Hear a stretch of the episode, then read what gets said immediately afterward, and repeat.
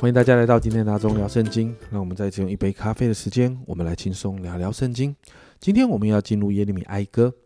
耶利米哀歌写作的时间大概在西元前五百八十六年，耶路撒冷城被毁灭后不久的时间。因此呢，是比比起以西结书是稍微比较晚一点完成的。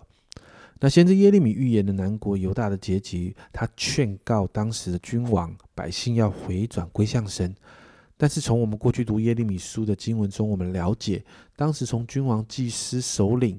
等等这些领袖阶层到一般的百姓啊，没有人愿意听劝，所以最后耶路撒冷被巴比伦攻破，你就看到王室众首领被羞辱、被杀，百姓被掳走，这一切的发生，都应验了神透过先知耶利米的预言。那你看到耶利米本身呢，其实也是南国犹大的国民，因此看到君王、首领、百姓都不听劝，他非常心疼。但是看到国破家亡，他也心碎了。因此，在这个哀歌里面，我们会不断的看到先知流着泪表达心里的难过。那我们今天的进度就要来看耶利米哀歌的一到二章。在第一章里面呢，我们看到一到十一节哦，先知用一个比较，先前呢。南国犹大是怎么样的丰盛尊贵，但现在竟然成为一个悲惨的状况，因为南国犹大遇到苦难了，百姓被掳走去外邦，先知很清楚是知道是因为百姓的罪所造成的，先知的心很苦，因为他自己预言一切会发生，而他自己也目睹这一切的发生，因此在十二到二十二节哀歌就分成两段。在十二到十六节呢，我们就看到先知就诉说痛苦哦。那这个说明痛苦呢的原因呢，是因为神带来的审判。在十六节这里说：“我因这些事哭泣，我眼泪汪汪，因为那当安慰我、救我性命的离我甚远。我的儿女孤苦，因为仇敌得了胜。”接着十八到二十二节就提到神彰显公义，神的审判作为是合理的。因为百姓真的做了很多很多的恶事，但就算这是神合理的行动，可是你知道吗？不是这么容易承担的。因此耶利米也是一样啊，他要面对审判所带来的影响，所以不是这么容易面对。他需要回到神的面前，才有能力，才有那个力量来度过。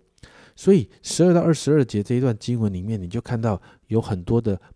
表达是那种很不好受的感受啊，那种情绪。比如说我的忧伤、我的背叛、我的眼泪、我的痛苦、我的急难等等，就看到先知真的很不好受，他里头真的不舒服的。接着到了第二章啊，我们看到这是第二首哀歌，对于南国犹大所面对的审判会有更深的描述。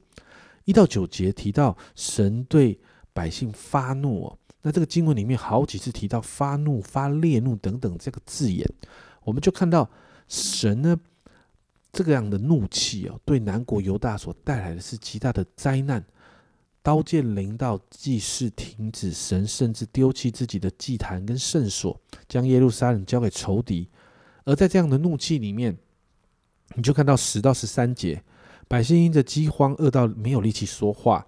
甚至孩童跟吃奶的发昏，还有。有可能要丧命。那你看到十七到呃十四到十七节呢？耶利米就指责当时的假先知分享虚假的意象，但这样的分享并没有指出当时百姓所犯的罪，也没有照着他们所说的之前呢被掳走的要归回，反而造成最后这群百姓都被掳走，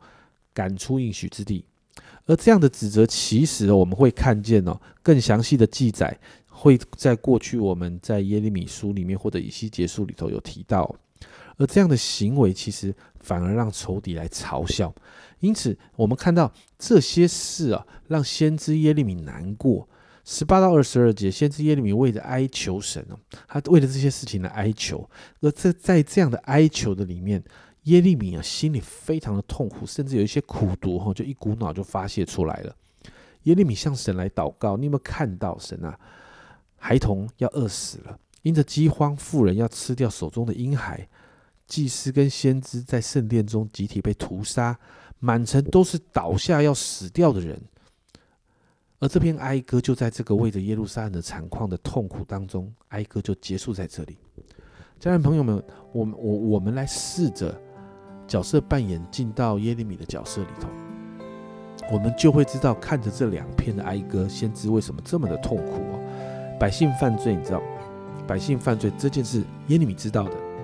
他努力呢传达神的心意，可是百姓却不悔改啊。他知道神要审判百姓，可是当审判真的来临的时候，先知耶利米其实也在其中经历那个审判所带来的苦难。他亲眼看见自己的同胞在这个苦难当中所经历的惨况啊。因此，我们在这两篇哀歌当中。我们感受到那个难过、那个愤怒、那个痛苦、那个无奈等等好多好多的情绪。但你看到神总是可以让我们在他面前把这些情绪表达出来的。耶稣在这世上其实很像耶利米，他很实际的面对世人的罪，但他要来拯救人，可是最后这些人却把他钉在十字架上。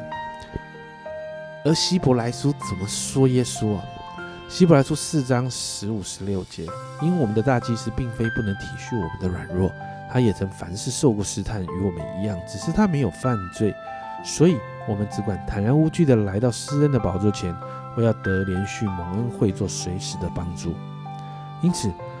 我们心里有任何的难过、痛苦或说不出来的忧伤，好不好？今天我们就一起来祷告，我们就来到耶稣的面前，让耶稣来帮助我们，好不好？我们一起来祷告。主耶稣我们谢谢你，主啊，今天早上我们就是来祷告，主啊，我们要把我们所面对的难处、我们的不舒服，主啊，我们被冒犯的情绪，